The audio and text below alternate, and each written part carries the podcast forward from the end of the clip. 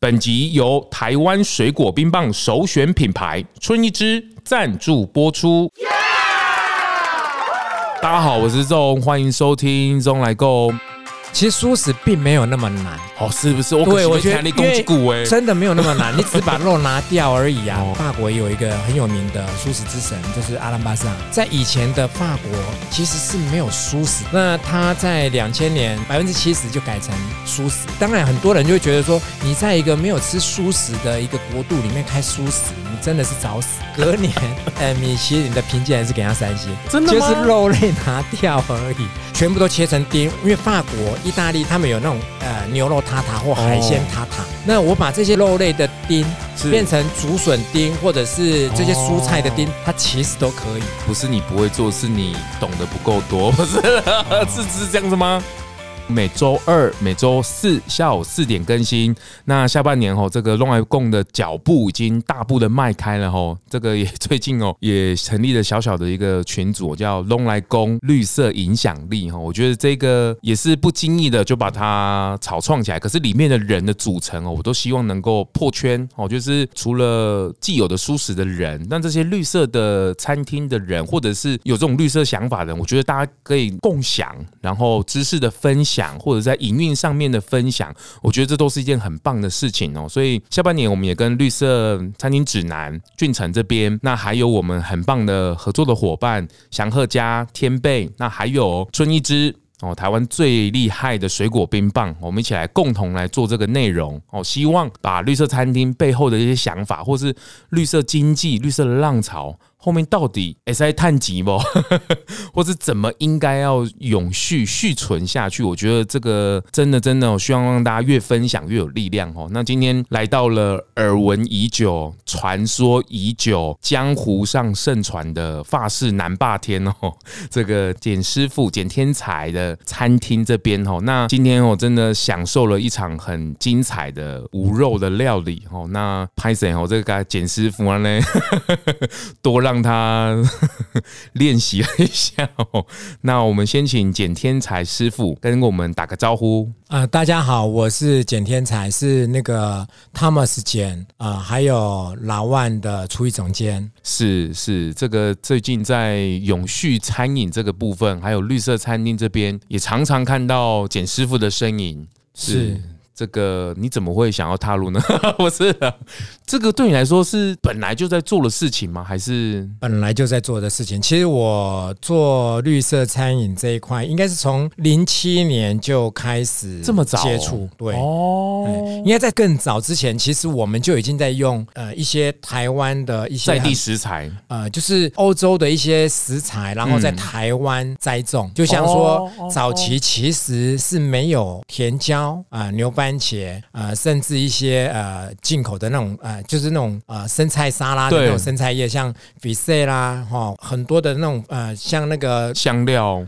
对这些东西，其实台湾都没有。在公元两千年之前，其实这些东西都是依赖进口。那到了公元两千年开始，其实就已经有开始有人在栽种，我们就慢慢的在支持，在台湾栽种。是是。那当然，现在我们会觉得好像是理所当然。现在这些东西到处都是，哎，就很普遍。所以你那时候也见证了这个过程，就原本都是仰赖进口，是，但发现陆续在台湾，可是它长出来的跟欧洲那边进口的状态，现在应该是差不多了吗？那几乎。都一样，甚至其实在地的东西，它的新鲜度一定都比进口来的好。特别是在这个食材的新鲜，这个很重要。是哦，如果它又多了一个进口的时候，它又不新鲜啊，船运 的船运的时间，对，或者是空运的时间，其实都不会像在地的品质啊。嗯嗯，还是会有落差。就算它再好的一个食材，时间还是一个很大的考验。是是，这个特别也是在。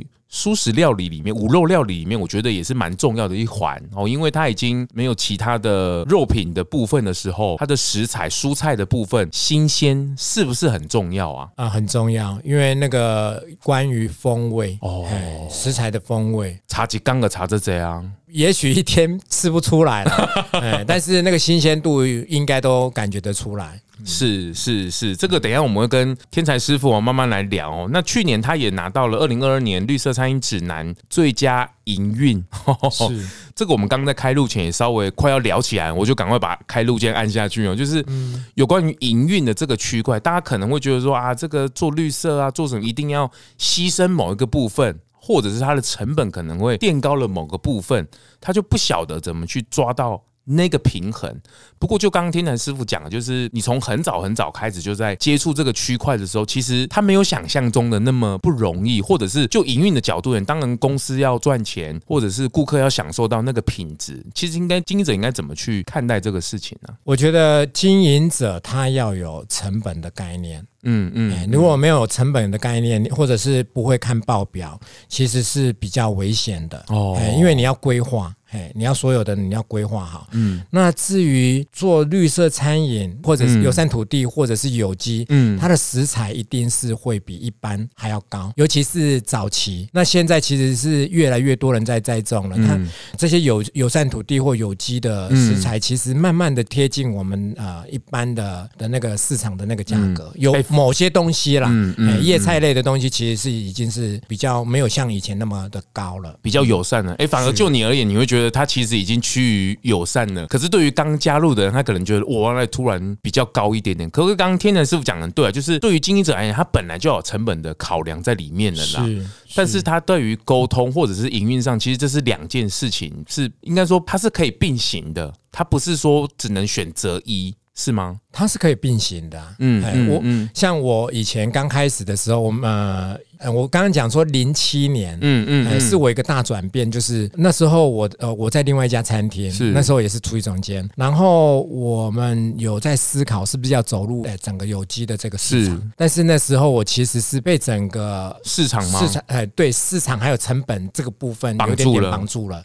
后来我走了一趟意大利去看一下，呃，就是看慢食展，然后其实，在那个慢食展让我有有点欧洲意大利的慢食展，对，在杜林，嘿然后那是。第二届的慢食展，哦，那那次是徐仲带我去的。哦，徐仲，我我看了那个慢食展，其实是让我有点震惊。哇，那么大的一个展览，都是在展览这些友善土地啦，或者是呃，应该是一个慢食概念的一个一个展览的一些商家或者是小农。是那时候我回来，我就决定了回来，不管怎么样，就是一个一个食材，哎，慢慢去找，然后纳入我的菜单。为什么？是你看到了什么吗？因为你如果不做这个，其实就是一个趋势。你也觉得它？它是一个不可挡的趋势了。没错，因为大家都对环境的议题，然后对于我们吃下去的东西的来源，其实越来越重视。嗯，那台湾在早期也经历了几次的食安的问题，对食安的问题，所以人们更有意识要走这一块，然后去支持这样子一个对环境友善的一个议题。嗯，所以你本来想要做一个大转换的犹豫，反而去了慢食节，看到这个五花八门都百花齐放。是，我更有信心。对，而且我觉得就是所有的事情万事起头难呐、啊。我觉得就是从一个一个食材慢慢的去寻找。哦，那时候我回来台湾啊，高雄也刚好成立微风有机市集，所以我们就从微风市集的农友开始去寻找这些食材。哦，其实我们这样一直几年下来，我们就累积了非常非常多的一些小农，嗯、然后也在我们的食材地图里面慢慢的建构，是、呃、变得越来越完整。是，我觉得这个师傅。讲的很好，就是在于食材部分哦，你千万也不要想说一次替换，因为自己也要习惯。对对，而且你马上全部替换的话，你的成本也会高，你的售价马上就上来。有时候消费者。他反而有点点会反应不过来，而且团的你的价格怎么会变得那么那么的高？嗯，而且团队也需要习惯，因为有在食材里面他的沟通需要更多，因为他要理解这个食材，或者是为什么师傅要突然换这一个？没错，其实你讲到重点了。我刚开始要做这一块的时候，营运长有念一下你，或是不是厨？我的团队的 厨师也会觉得说，为什么要那么麻烦？一定要什么东西是谁家的，什么东西是谁家的？啊，用谁家的？客人会知道吗？但是我觉得这个东西是良心，呃，也不是说良心事业，就是你想做的这个意念其实是很强的。你就是要你要诚实以对，我觉得就是要做这样，慢慢的催化，然后愿意做，然后慢慢的让伙伴们也习惯。对，哎，要不然他们真的会觉得，哎，不理解，什么东西一定要用谁家的吗？对啊，其实第一层的客人就是自己的员工啊，哦，就是我们自己的员工或是厨师也是一样啊，他第一次。去接触这个，他以前可能就觉得啊，就把它煮出来好吃，然后成本降最低啊，食材也都可以用啊，这样就可以了。可是整个食安的问题，或是健康吃下去的食物，我们越来越重视的时候，就逐渐的替换是很必要的，因为他人也要习惯了，也需要时间去习惯。是看了慢食姐，虽然我觉得是这样，就是大家现在看绿色，看到绿色都很好很棒，可是落地回来自己身上的时候，我觉得那是第二件事情呢、欸，就是你自己在身上执行面的时候，你。也不能太强制的去替换，没错，这个要沟通，因为你如果过度强制要去做这件事情，没有沟通的话，可能会遭到很大的一些麻烦。就人已经很难请了哦。对对，我觉得你自命清高吗？还是什么？我觉得这个有点，这个也会出来。我我担心呐，我担心伙伴们会这么想，是，我就一定要用那些东西，然后我用的，我们我们这样就不对吗？哎其实不是，我觉得那个理念的一个传达是很重要的。为什么要做这件事情？我那一天也听那个三十之巨的那个文腾师傅也说，其实，在厨师原本在开始在做料理的训练的时候，其实理解食材的这件事情本来就会去做的，去沟通的是吗？在一开始学料理的时候。我觉得现在学校就教的很好。我觉得高餐他们对于绿色餐饮这一块，食农的教育了，对，就已经是有向去种因的了。其实都一直在向下扎根啊，不只是在大学的学程，是是是。现在其实小学的学程里面，我们的食育教育就开始开始有在进行食农或是食育的教育，对对是。只是中间有一段是比较蓬勃发展的时期哦，比如说剪刀经济也好啊，或者是经济在快速蓬勃发展的时候，大家商业午餐、商业型。求快求棒，所以就忽略了有一阵子是忽略了这件事情。嗯，早期是，然后现在慢慢的需要把它调整，也不是调整一个新的状态，反而是调整一个原始的状态。要回来还是要去认识这件事情。对对，其实透过餐厅的使用，因为我当初我也想要做这一块，是因为我觉得餐厅用量是大的。嗯，然后餐厅如果更多的餐厅都来使用这些友善土地或者是有机啊食材的话。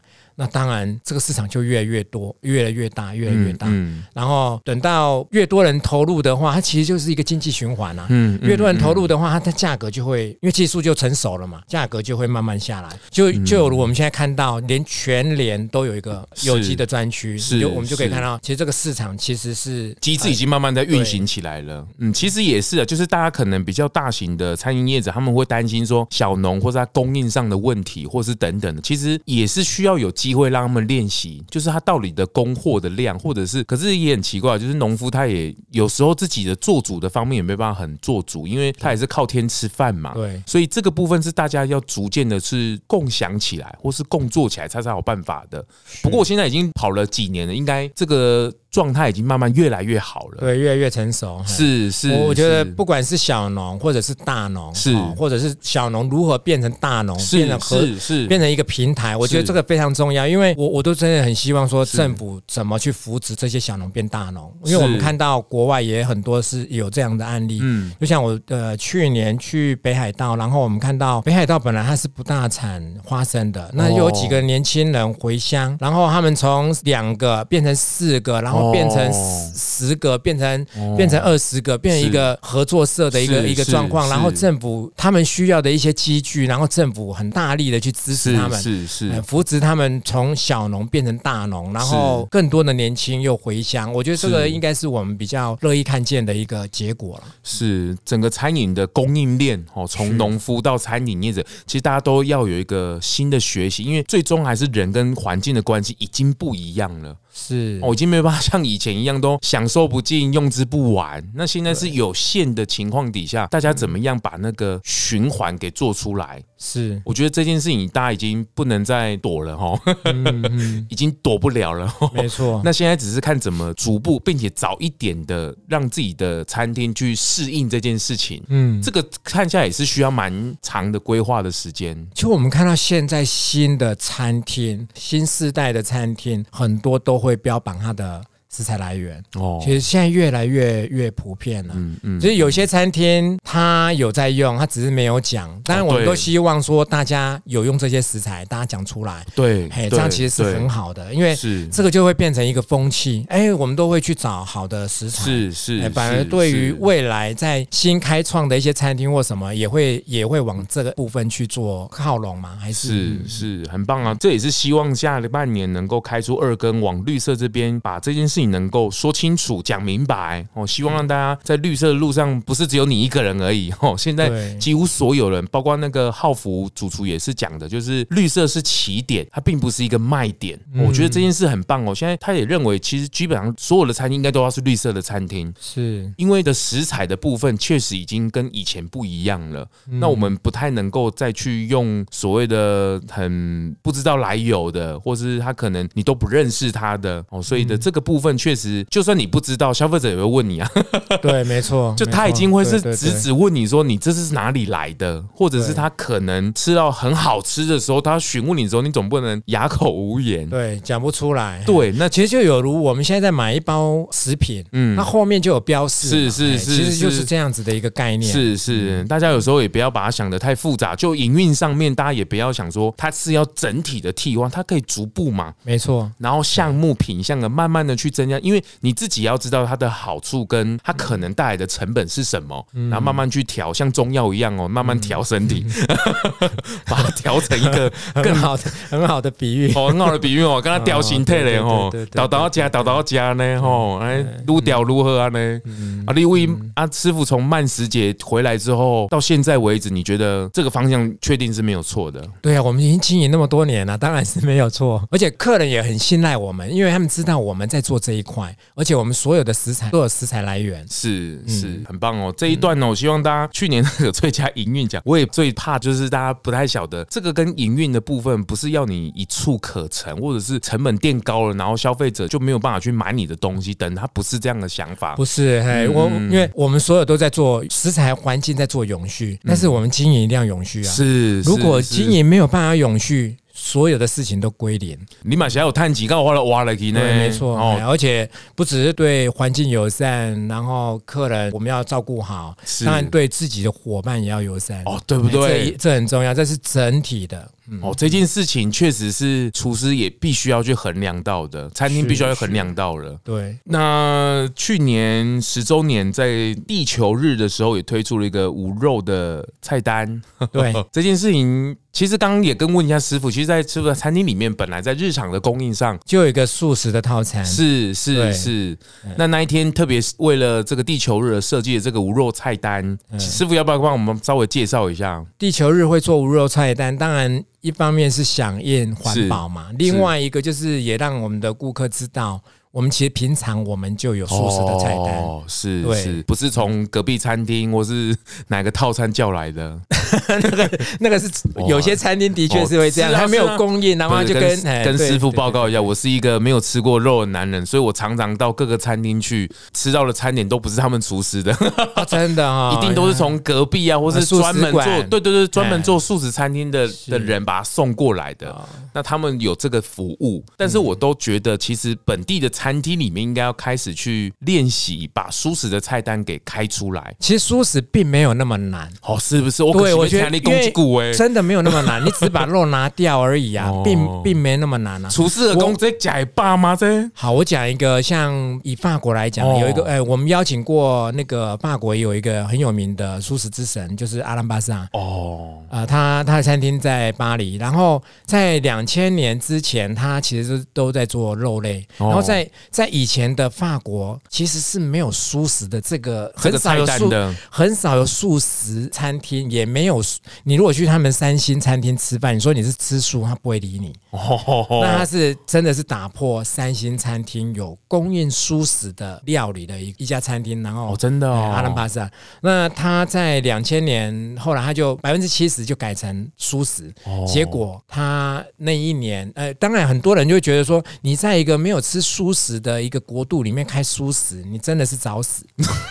结果隔年，呃，米其林的评鉴还是给他三星，他生意依旧还是那么好。哇，那个是真的很不简单。然后。也因为他的关系，后来很多的餐厅都有供蔬食。你们好现实，不是啦，就是这个题目确实是可以做的，是，而且我觉得对厨师来讲是一种挑战，或是有成就感的时候。哎，就是他不是吗？是我不知道这个角度是不是？他是其实是对于环境议题的重视啊。所以去年你推出。大家都对于无肉菜单、无肉的这件事情都觉得就困难了呢，这是不是猪杀？会不会这食材上，而且它的工作流程上面是不太一样的，是吗？不会不太一样，哎，真的就是肉类拿掉而已。其实真的不没有那么难哦。哎，你要做麻婆豆腐，你可以用肉类的，你也可以不用肉类啊。哦，不，其实因为你是天才师傅啊，你也是在工啊，我们工这些新兴的厨师，或是他们在面对这个考验，他们都觉得他头好大哦，是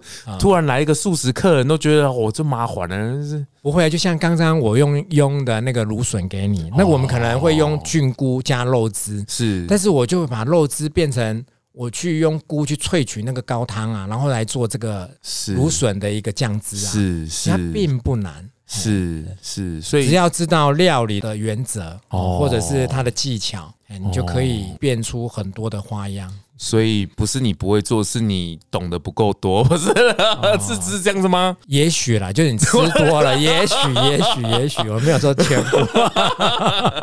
不过我就是很感谢田先生师傅，就是当然餐厅里面的日常菜单里面有，那另外一个就是也提供大家一个经营者一个想法，就是它是增加你的服务的价值，因为哦，其实是。这种餐厅，我觉得沟通的说法上，你也不见得一定要跟蔬食的人沟通，它反而是一种所有人都可以吃的料理。嗯，哦，就是它不应该被扣上荤素的议题，它反而应该是站在增加服务的项目，服务所有人。这一道菜是所有人都能够来点的料理。是，其实它反而会让来的客人是没有分别的。哦，就我的理解里面，我会觉得大家在开素食菜单里面，会特别是针对这个族群的人去设计。那我们也看到前年在台中的飞花落院的魏姐，他们也是有在那个飞花落院开出素食菜单，因为他们也发现，在家族里面或是家庭里面，有时候都会有偶尔会有一两位，甚至现在很多人会去选择素食这个题目，或者是他因为永续，哎，他也想要来体验一下这样的菜单。那他为了增加他的服务的价值，所以也开始练习把这样的菜单给开设出来。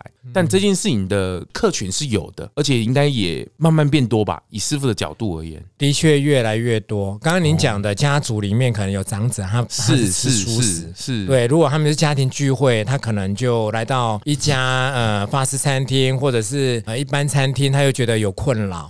哎，那像我们我们的法式餐厅也有很多的呃，就是商务客。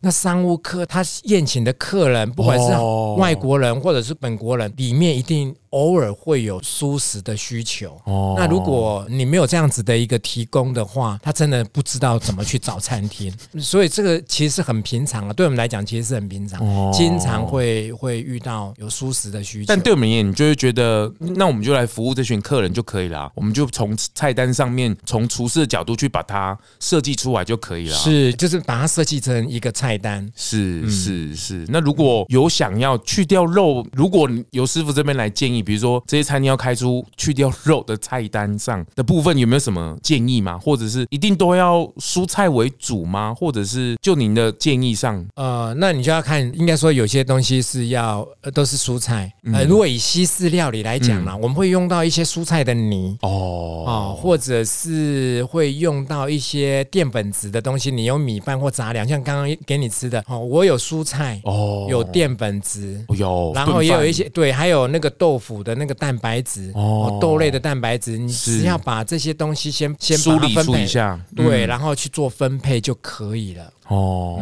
它其实没有想象中那么难，没有没有。哦。真的可以做得到的，其实很容易啊，真的、哦、是真的很容易。如果是一个料理人的话，你是我第一个遇过的师傅这么轻松的看待这个事情的。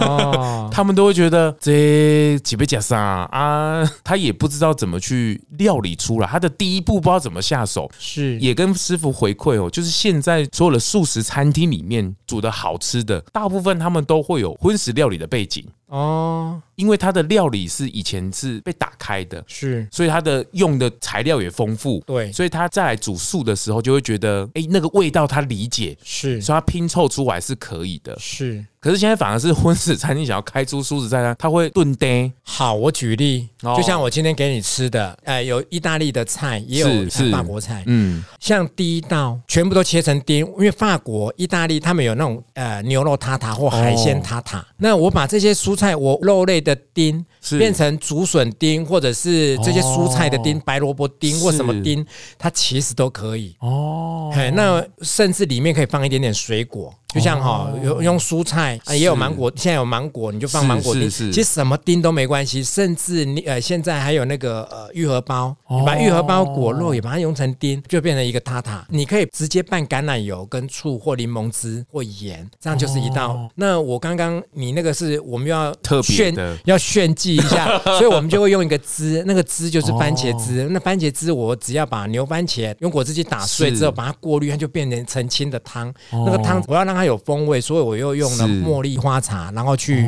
把那个味道再提出来，就是加进去，那这整个的味道就变丰富了。其实有很多东西是可以单一，那也可以堆叠。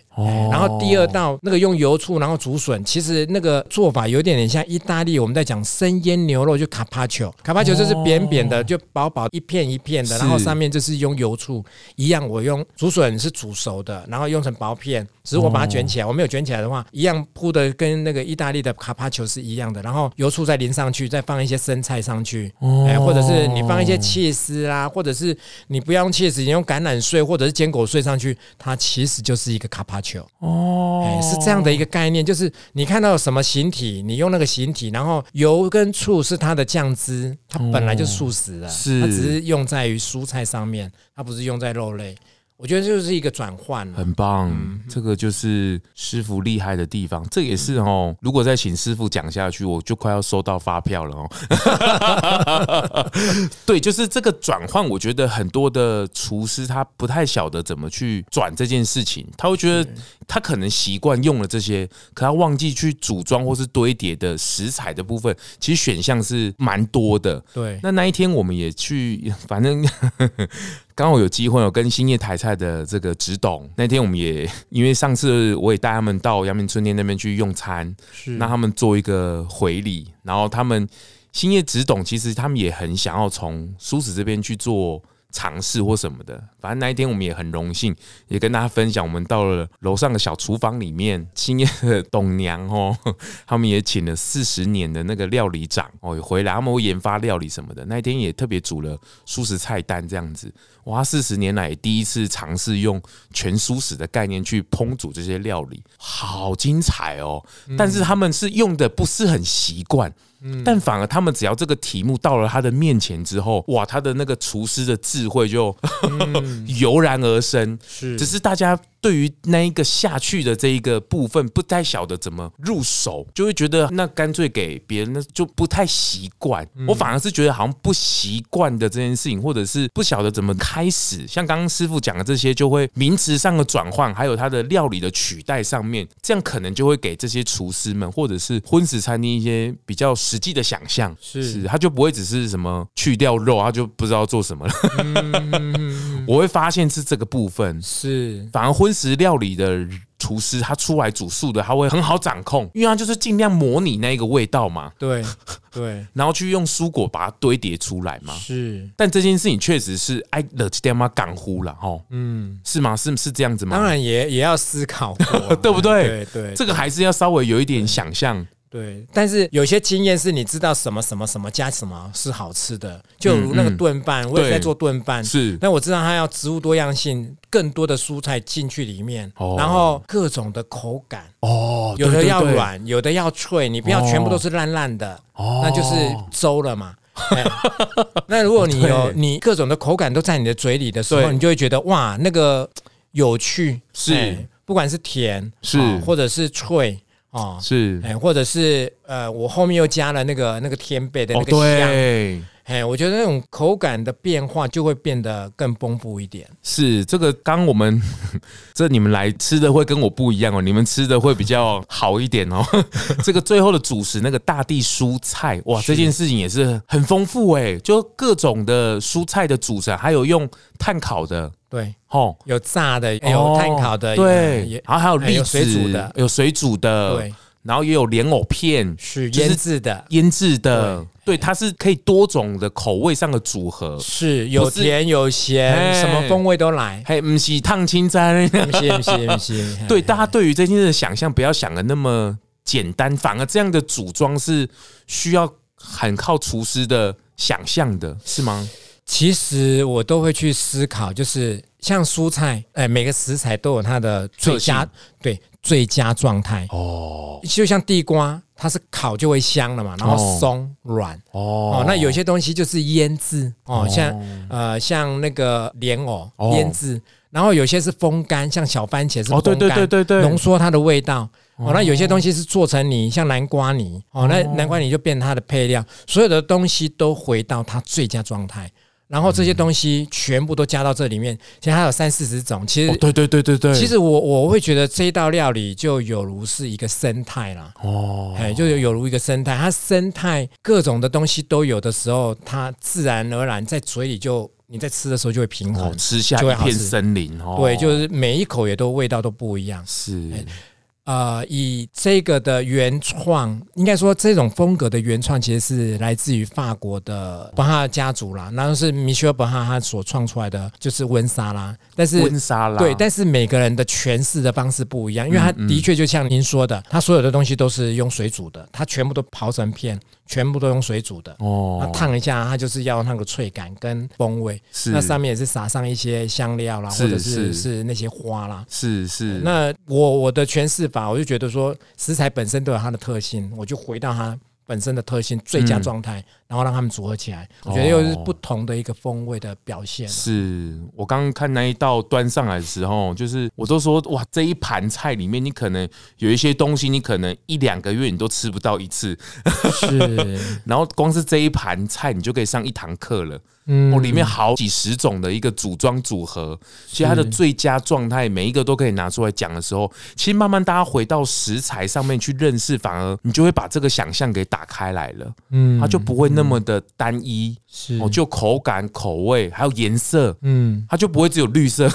对对对，绿色餐饮不是只有绿色而已啊，它的色彩 是彩色的，是彩色的，有黄的，有红的，有绿的，有黑的，对，什么都来。就是最怕就是。大家对于蔬食这种还只停留在绿色，它其实是很 colorful 的，是是它的堆叠是可以有层次的。来自鹿野高台的天然水果冰棒品牌春一枝，今年与台东设计中心合作开发，隆重推出三 D 热气球造型冰棒礼盒，用热气球元素为主轴，结合鹿野红乌龙和下雪芒果。两种在地农产，用台湾原味陪你飞过炎炎夏日。六月三十至八月二十八，热气球嘉年华活动期间限定特价中，详情请搜寻春意之官网。师傅，这个真的，我的不干单，你我的这帮大家把这个。料理给兜起来了，不然其实有时候大家对这件事的想象，他不晓得怎么去把它做的有价值感，或者是有那个道理出来。嗯，这件事确实是需要一点观察吗？观察。也许，哎，就是经验嘛，哎，经验。是是是，因为食材用什么方式呈现是最好的，我们多年来的一些经验，嗯，这样的思维好传承嘛，对于下一代厨师，真的吗？直接直接讲了，他们就大概知道了，摸索的时候会比较慢了，哎，一旦是直接直接教导就很快了，他们就了解我到底要传达些什么，所以不是只有煮一顿好料理而已。是，其实背后在开始在选材买材料的时候，就要开始去构思了。但这个是需要先练习的，对吧？嗯，尽可能用当季的东西。嘿，那我刚刚讲的植物多样性，所以我会跟他们讲说，我的食材要越多样越好，越多样啊，甚至我们有时候会多到那一盘菜是六七十种的物种在里面。哦，真的哦，对，因为包含上面有花卉啊，花卉你可能有五六种啊，然后香草可能有薄荷，有九层塔，光薄荷就品种就很多种了。哦，然后香菜，其实很多什么样子的一些素材都可以让它进去，多样性呢？多样性哦，其实蛮有趣的，因为要透过过实验，你才知道这个里有趣。因为以前我们会觉得，哎呦，这么多东西进去到里面的话，这样吃起来是不是会爆炸？不会的，它它其实是会平衡的。你只要把每个食材处理到它啊、呃、最佳状态，没错，就是最佳状态，集合起来就变成一个一道好料理。哦，哇！你下了这一道很好的一个指令呢，就是要多样性，多样性，植物多样性。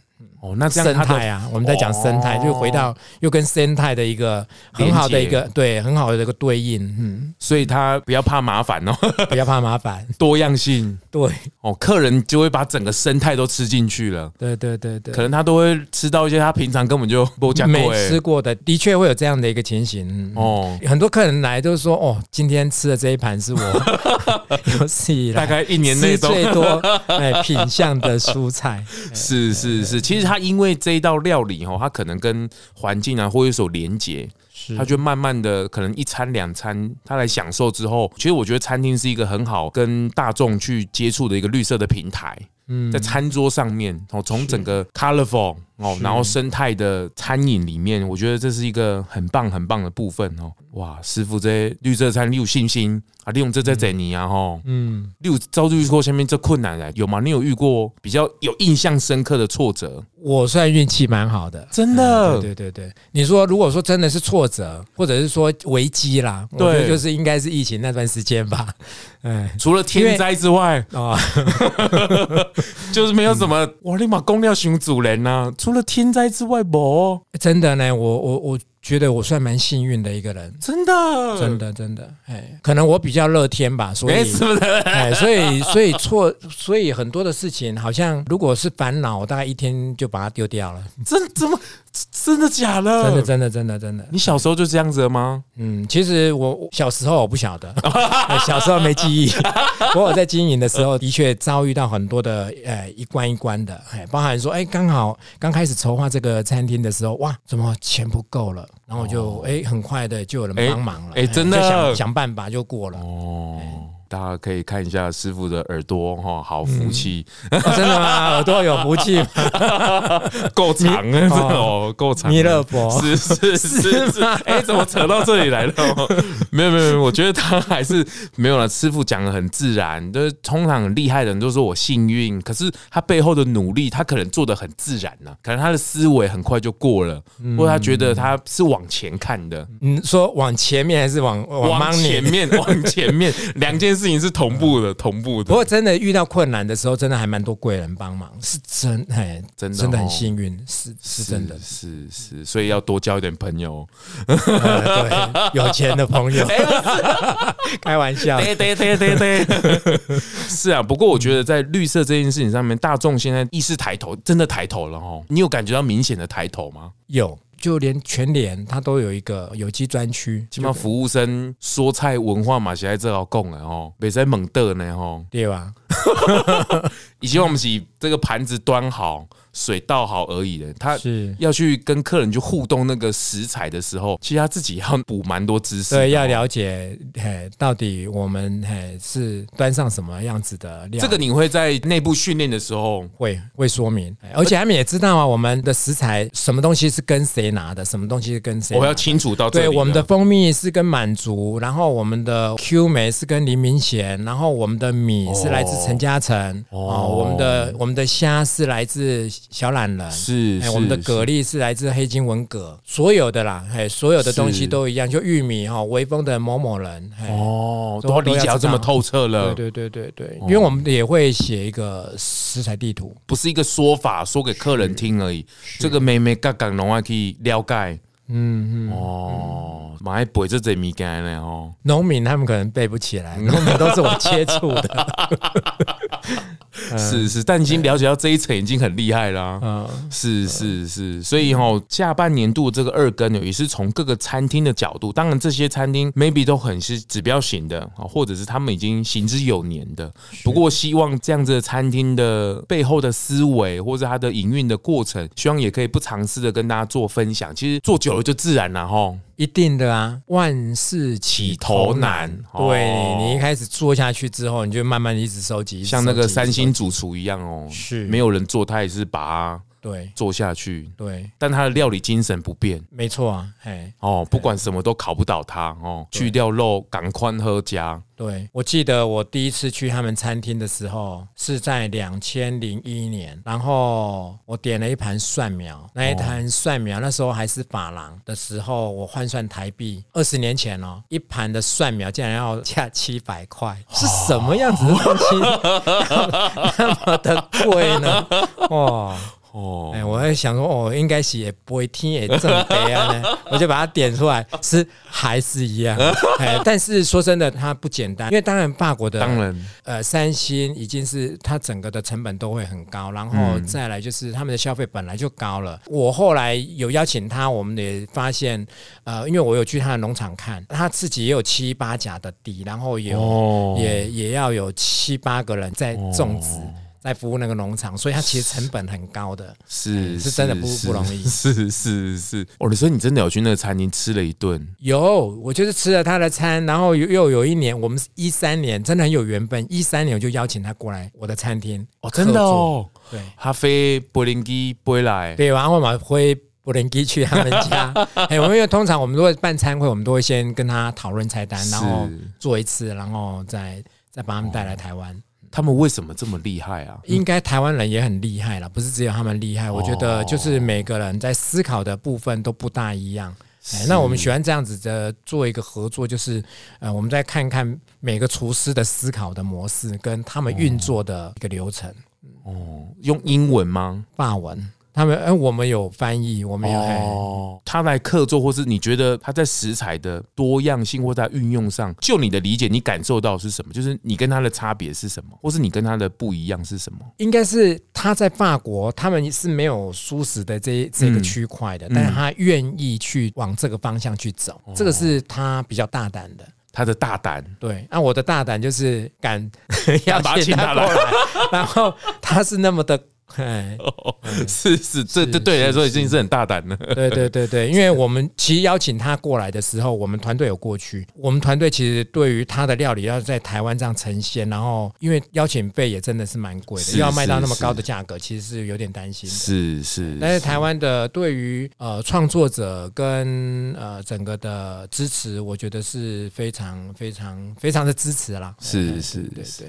很精彩哦，谢谢简天才师傅，今天让我们一系列的食的饗宴，从这个餐厅，然后我们前面还客制了一套料理哦，然后今天用声音来听听看这个简天才师傅的思考，一切都是如此的自然哦，但这个自然的背后确实是很不简单呐，他一定历练过，经历了很多哦。那也希望大家从绿色真的哦，它是个起点，它不是个卖点哦，这个起点确实要起的很不容易。以任何的食物的最佳的状态，大家要慢慢去琢磨。这个师傅说是他自己认为的最佳的状态，可是每一个人应该都有他跟他这个食物的一个最佳的状态。是，那个跟他的经验是有关系的。是是，那把这个拿出来之后，把它组装在盘子上的时候，我相信客人是都可以感受得到的。对，是是，再一次谢谢简天才师傅，谢谢你，谢谢。有机会我们保持联络，好好好 拜拜，拜拜。